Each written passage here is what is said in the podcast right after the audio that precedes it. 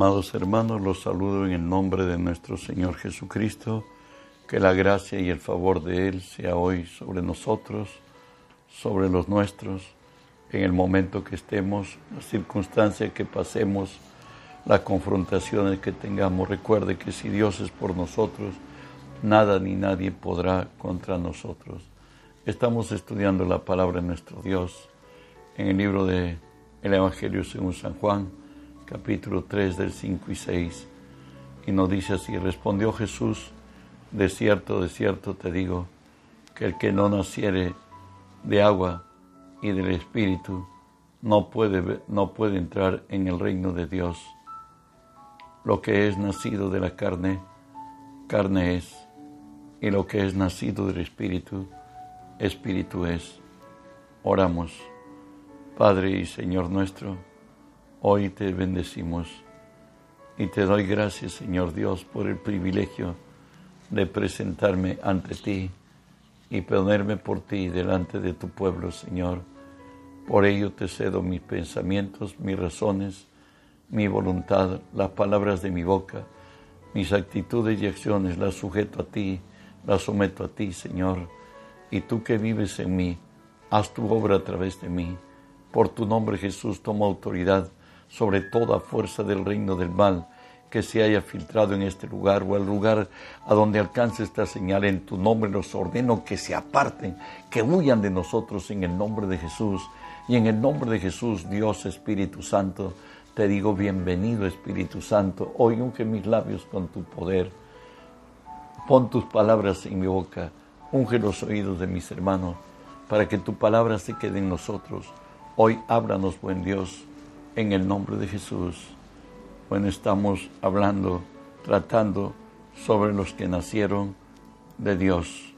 Hoy estamos hablando que somos justicia de Dios en Él, conforme lo dice 2 Corintios 5:21, al que nos conoció pecado, por nosotros lo hizo pecado, para que nosotros fuésemos hecho justicia de Dios en Él. Porque habla de que seamos hechos justicia de Dios en Cristo. Recuerde, Romanos 3:23 nos decía, por cuantos todos pecaron y están destituidos de la, de la gracia de Dios. Es más todavía, Hebreos 9:27 decía, porque está establecido para todos los hombres que mueran una sola vez y después de esto el juicio todos, absolutamente todos estábamos condenados. ¿Qué hizo Dios para traer salvación? Nos dice Romanos 3, 24 al 27, siendo justificados gratuitamente por su gracia, mediante la redención que es en Cristo Jesús, a quien Dios puso como propiciación por medio de la fe en su sangre, para manifestar su justicia a causa de haber pasado por alto en su paciencia los pecados pasados, con la mira de manifestar en este tiempo su justicia, a fin de que Él sea el justo y el que justifica al que es de la fe de, Jesús. ¿Dónde pues está esta jactancia? Queda excluida por cuál ley? ¿Por la de las obras o por la ley de la fe?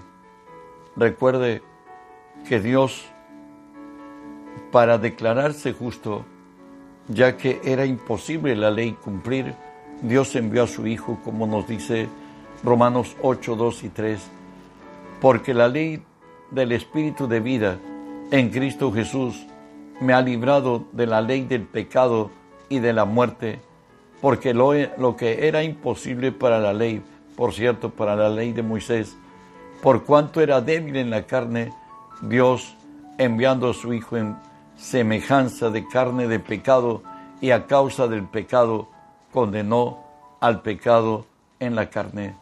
Dios, en su gracia, para declararse justo Él y que Él es justo al perdonar y es el justo al condenar al final a los rebeldes, pues Dios se hizo hombre, Él murió en la cruz y hoy él es justo cuando salva por gracia y Él es justo cuando condena al soberbio que basado, entre comillas, en su moralidad y su propia soberbia, no acepta a Jesús como Señor y Salvador. ¿Sabes? A Jesús en la cruz le fue transferido nuestros pecados, sus consecuencias y castigo. Vuelvo a repetirle, a Jesús en la cruz le fue transferido nuestros pecados, sus consecuencias y el castigo. Él se hizo maldito para que nosotros fuésemos bendecidos. La ira de Dios obró contra él para que nosotros tuviésemos paz con él.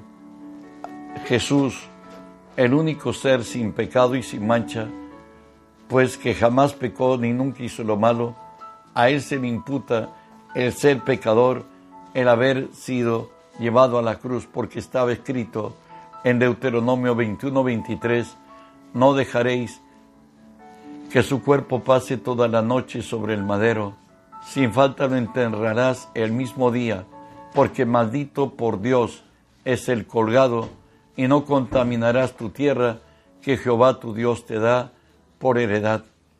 Jesús fue en la cruz considerado maldito. El hecho de subir a la cruz, de estar ahí, él se hacía maldito. Y de ahí todo lo que le vino por nuestra redención y salvación. Isaías 53, 4 y 5 dice, despreciado y desechado entre los hombres, varón de dolores, experimentado en quebranto, como que escondimos de él el rostro. Fue menospreciado y no le estimamos. Ciertamente llevó nuestras enfermedades y sufrió nuestros dolores, y nosotros le tuvimos por azotado, por herido de Dios y abatido, mas herido fue por nuestras rebeliones, morido por nuestros pecados. El castigo de nuestra paz fue sobre él, y por su llaga fuimos nosotros curados. Gálatas 3, 13 y 14 habla de ello también y nos dice, Cristo nos redimió de la maldición de la ley, hecho por nosotros maldición, porque escrito está, maldito es el que es colgado de un madero, para que en Cristo Jesús la bendición de Abraham alcanzase a los gentiles, a fin de que por la fe recibiéramos las promesas del Espíritu. Solamente a través de Cristo pudimos volver a ser acercados a Dios, y pero Él en la cruz pagó todo el precio de nuestro descarrío y asumió nuestra responsabilidad, de tal manera que aún su Padre, porque es justo, no podía escucharlo a Él. Mateo 27, 46 nos habla ese momento de quebranto y de dolor venido a Jesús.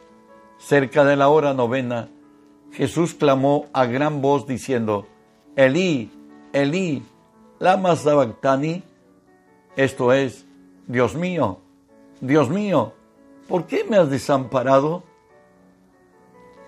Lutero pudo decir, Dios desamparando a Dios. Jesús se hizo hombre, verdadero hombre, se despojó de lo divino y pagó nuestro quebranto, nuestro dolor. Y sabes, esa obra trae de bendición a nuestras vidas lo que dice Romanos 5.1. Justificados pues por la fe, tenemos paz para con Dios por medio de nuestro Señor Jesucristo. Hoy somos justos delante de Dios. El Padre aceptó el sacrificio por nuestro pecado, el pago que hizo Jesús con su propia vida, su propia sangre. Dios quedó complacido y al resucitarlo al tercer día, dio porque ese sacrificio era perfecto y Jesús era exaltado en gloria. Y de ahí que 1 Corintios 6, 9 al 11 habla la condición del hombre pecador, pero alcanzado por la gracia por Cristo. ¿No sabéis que los injustos no heredarán el reino de Dios. No erréis, ni los fornicarios, ni los idólatras, ni los adúlteros, ni los afeminados, ni los que se echan con varones, ni los ladrones, ni los avaros, ni los borrachos, ni los maldicentes, ni los estafadores heredarán el reino de Dios. Y esto erais algunos, mas ya habéis sido lavados, y habéis sido santificados, y habéis sido justificados en el nombre del Señor Jesús y por el Espíritu de nuestro Dios.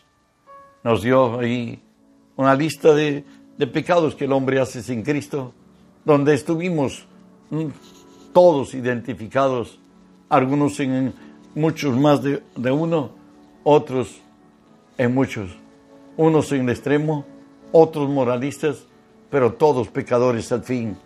Mas la gracia de Cristo nos alcanzó a los que le hemos recibido en nuestro corazón y adelante de Él hemos sido lavados, hemos sido santificados y hemos sido justificados en el nombre de nuestro Señor Jesucristo y por el Espíritu de nuestro Dios.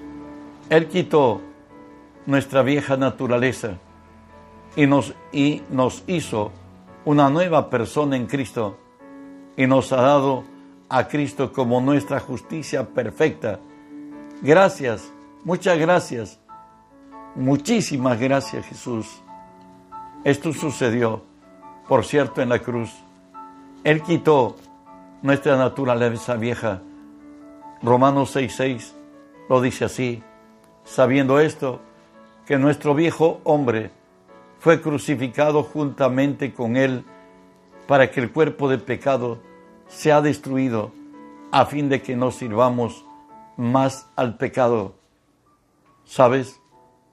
El rebelde que hubo en nosotros, aquel que por el dolor, el quebranto, por la necedad, la insensatez, la curiosidad, llegamos a ser seducidos, a ser quebrantados y a ser en muchos casos determinados por el pecado que hicimos.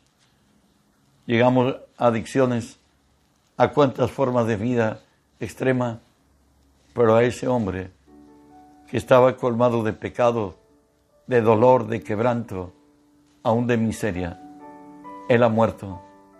Y no solo Él ha muerto, algo más hizo Jesús con su sangre. Hebreos 9:14.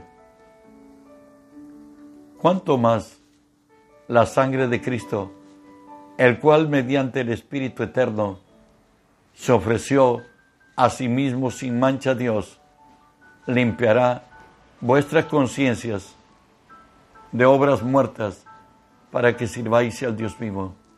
¿Sabes?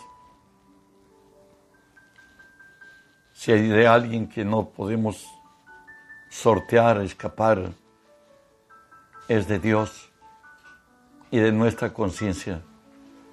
Nuestra conciencia es el juez que Dios ha puesto en nosotros para que seamos libres de nuestro pasado, del dolor, del quebranto, del desatino, de la humillación, del rechazo, como vinimos de atrás. A veces padres muy severos, niños desamparados, maltratados, violados, burlados, heridos del alma y del cuerpo. Todo tu dolor y quebranto y el mío y de quienes somos de Cristo. Fue llevado a la cruz el hombre que sufrió, que se equivocó, que estuvo en el extremo. Él ha muerto. Y nuestra conciencia, la sangre de Jesús, ha extinguido todo dolor, quebranto, miseria, todo el exceso que hicimos y que de nuestros errores nos tomaron y aún esclavizaron, todo ha quedado extinguido por el poder de la sangre de Cristo. Y sabes, Efesios 2.1 nos dice así, y Él os dio vida a vosotros cuando estabais muertos en vuestros delitos y pecados. ¿En qué consiste esa vida? que si estábamos muertos en nuestros delitos y pecados nos dio vida. Colosenses 2.13 amplía. Y vosotros que estabais muertos en pecados, en la incircuncisión de vuestra carne, os dio vida juntamente con Él, perdonándoos todos los pecados. Recuerda que el pecado dio a luz la muerte, ahora siendo perdonados, ha dado a luz la vida. Hoy hemos nacido en el Espíritu. Primera de Pedro 1.23 nos dice, siendo renacidos, no de simiente corruptible, sino de incorruptible por la palabra de Dios que vive y permanece para siempre. Y esto es lo que hemos recibido en esa gracia. Lo describe 1 Corintios 2, 12 y 13. Y nosotros no hemos recibido el Espíritu del mundo, sino el Espíritu que proviene de Dios, para que sepamos lo que Dios nos ha concedido, lo cual también hablamos, no con palabras enseñadas por sabiduría humana, sino la que enseña el Espíritu, acomodando lo espiritual a lo espiritual. Hoy podemos decir que Cristo vive en nosotros y ha traído su estilo de vida a nosotros, ha traído su misma vida y su presencia en nosotros.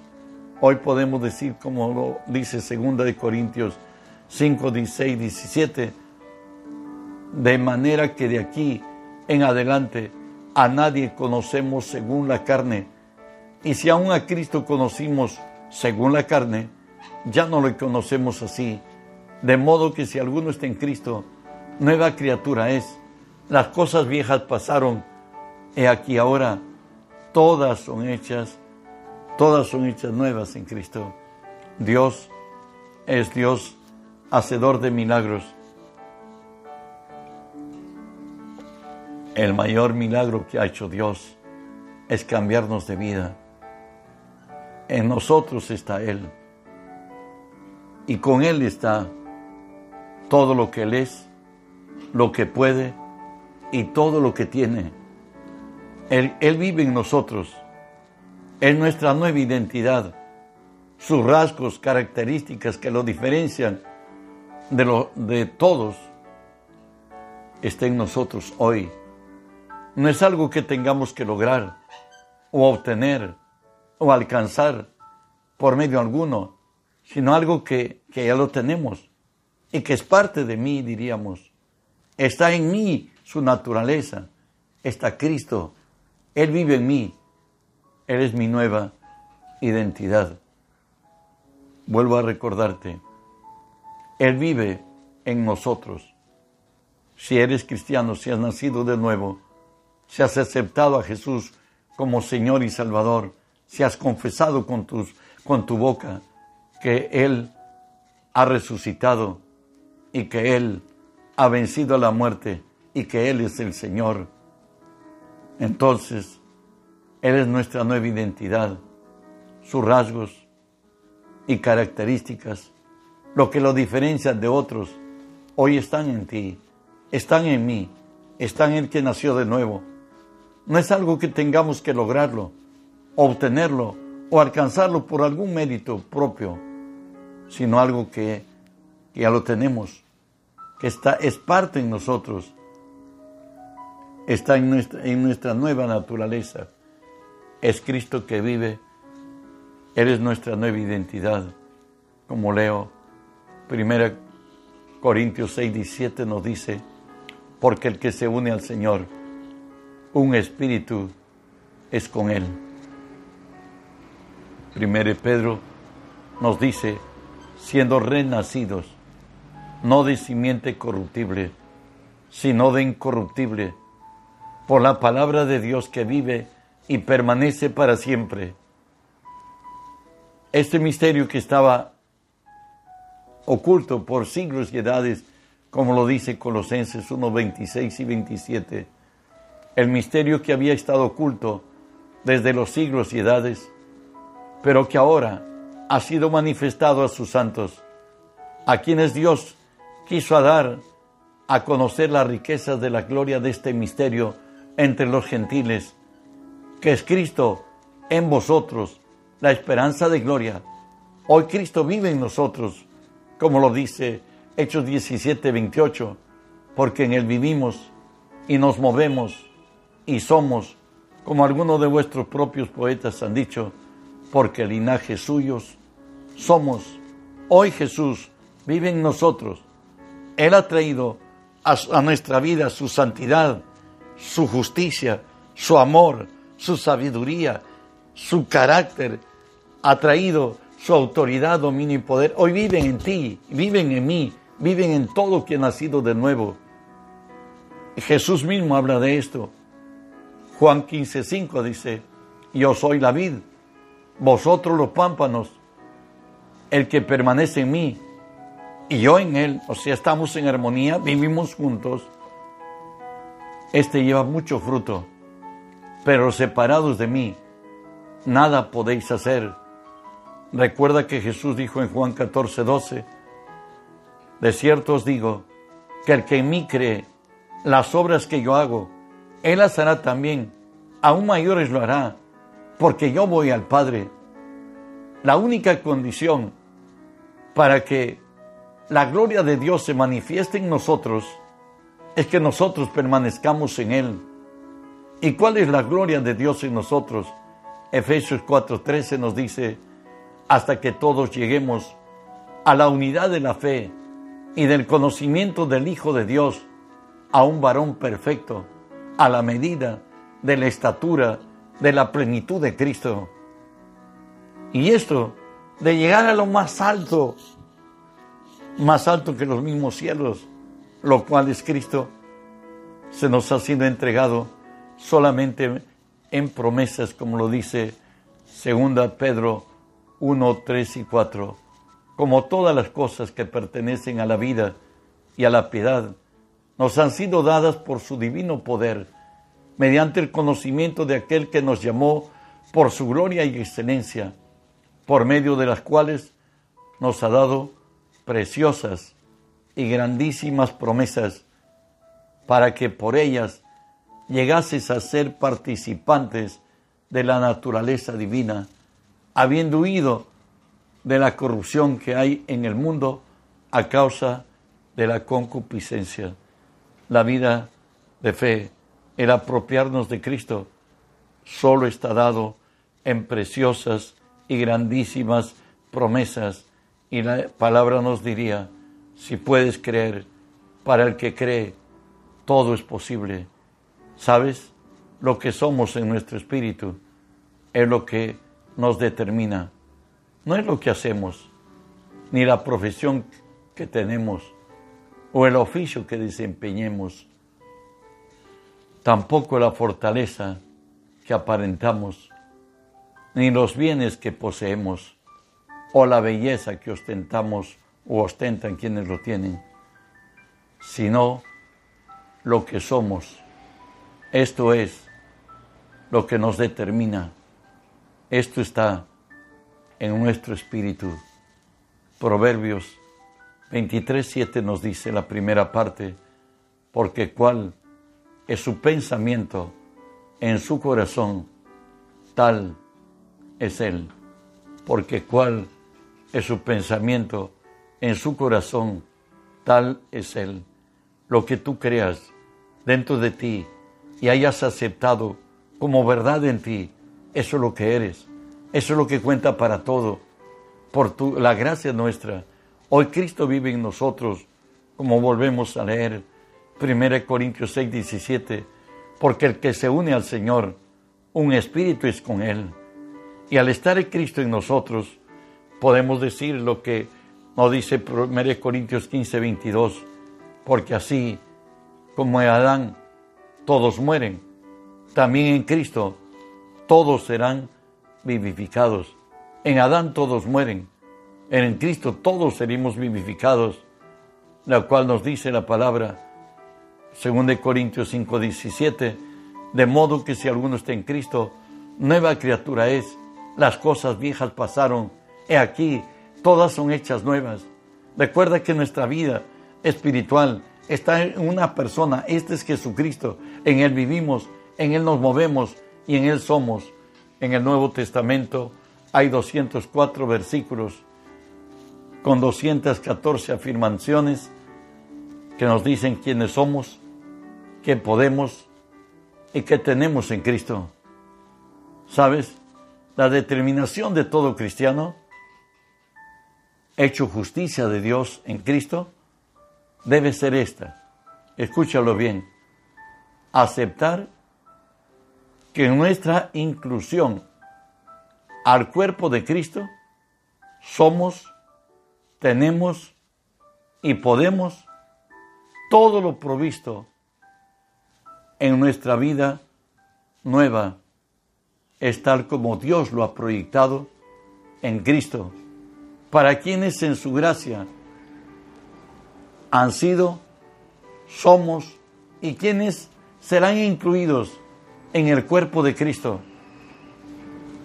del, del cual Cristo es la cabeza, estoy hablando de la iglesia, y la iglesia es su cuerpo. La única condición para que lo proyectado se cumpla en los suyos es esto, si puedes creer.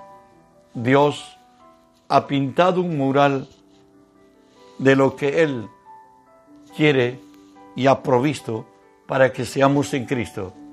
El día que hemos sido incluidos al cuerpo de Cristo, esa realidad es de nosotros. Somos fuertes en Cristo. Somos sabios en el Señor.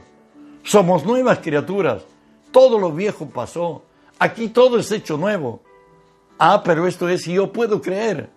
Si tú puedes creer, como lo dice Marcos 9:23, aquel hombre que buscó a Jesús en su dolor, donde los discípulos, en la noche que Jesús subió a la montaña y se transfiguró delante de Juan, Jacobo y Pedro, pues en el valle vino un hombre con su hijo endemoniado a decirles a los apóstoles que ellos lo liberten y ninguno pudo. Y finalmente vieron que Jesús descendía de la montaña con los tres discípulos que había subido a lo que es conocido como el monte de la transfiguración. Al descender le dice pues que lo sane a su hijo si él puede hacer algo porque los discípulos de Cristo no pudieron hacer nada. Bueno, al final Jesús lo libertó. Y lo que le dijo el Señor al hombre este, si puedes creer, al que cree, todo es posible. Él le dijo, yo creo, ayúdame. Bueno, Jesús libertó a su hijo. Es si puedes creer, puedes creer que lo que Dios dice es la verdad. Si dice que eres santo, tú puedes aceptar que eres santo. Si dice que eres justo, tú puedes aceptar dentro de ti que eres justo. Eso también lo requiere Jesús nos dijo, ¿cómo es esto? Juan 6, 47 dice, de cierto, de cierto os digo, el que cree en mí tiene vida eterna. Para Jesús, el creer es apropiarnos, es hacerlo nuestro.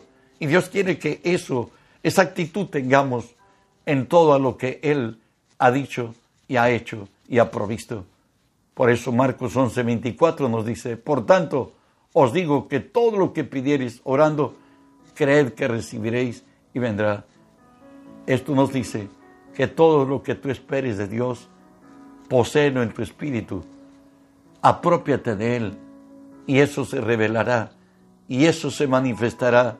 Si Dios dice que eres santo, declara que eres santo, confiesa que eres santo, aunque aparentemente no lo seas, pero lo serás. ¿Por qué? Porque la palabra nos dice que el espíritu de fe es creer y hablar. Habla la palabra, decláralo y te apropiarás de lo que Dios ha provisto. Somos la justicia de Dios en Él. Por tanto, somos santos, justos, fuertes, sabios. Somos nuevas criaturas. Somos más que vencedores. En nada estamos afanosos. Somos grato olor a Cristo en todo tiempo y circunstancia. Somos ciudadanos del reino, somos embajadores de Cristo y del reino en esta tierra. El Señor dice en la palabra que lo necio de Dios es más, es sabio que el hombre y lo débil de Dios es más fuerte que el hombre. Si Dios te eligió a ti, y me eligió a mí. ¿Sabes? Él eligió a lo mejor de la tierra. Nadie nos había descubierto, pero Él nos ha descubierto. Y si nosotros le creemos, veremos su gloria. Y la palabra dice que Dios cumplirá su propósito en nosotros. No, no, Él nunca fracasa. Todo lo que hace, lo que quiere lo hace en los cielos, en la tierra, en tu vida, en la mía, pues Él nos ha, nos ha seleccionado de la tierra. Él dijo, vosotros no me elegisteis a mí, yo os elegí a vosotros. Y si Dios te eligió, es porque Dios conoce, sabe y se va a proyectar en tu vida de tal manera que tú muestres en ti que tú eres en, en tu vida, en tu carácter, en tu conducta, en tu economía, en tu sentar en tu levantar, en tu trato y tu contrato. Cristo mismo va a vivir en ti y vamos a exclamar a gran voz diciendo, con Cristo estoy juntamente crucificado y ya no vivo yo, mas Cristo vive en mí y lo que ahora vivo, lo vivo en la fe del que me amó y se dio por mí. Que la gracia de Dios que te ha alcanzado se muestre en plenitud cuando puedas creer. Atrévete, Dios está en ti, verás su gloria. Que Dios te siga bendiciendo. Te recuerdo que el día de mañana continuemos en un tiempo de oración de 5 a 7 de la mañana. Recuerda que Él dijo, orar y velar para que no entréis en tentación. Que las bendiciones de Dios te sobreabunden en este día. Que Dios te guarde y, te, y seas de bendición a donde quiera que vayas. En el nombre de Jesús.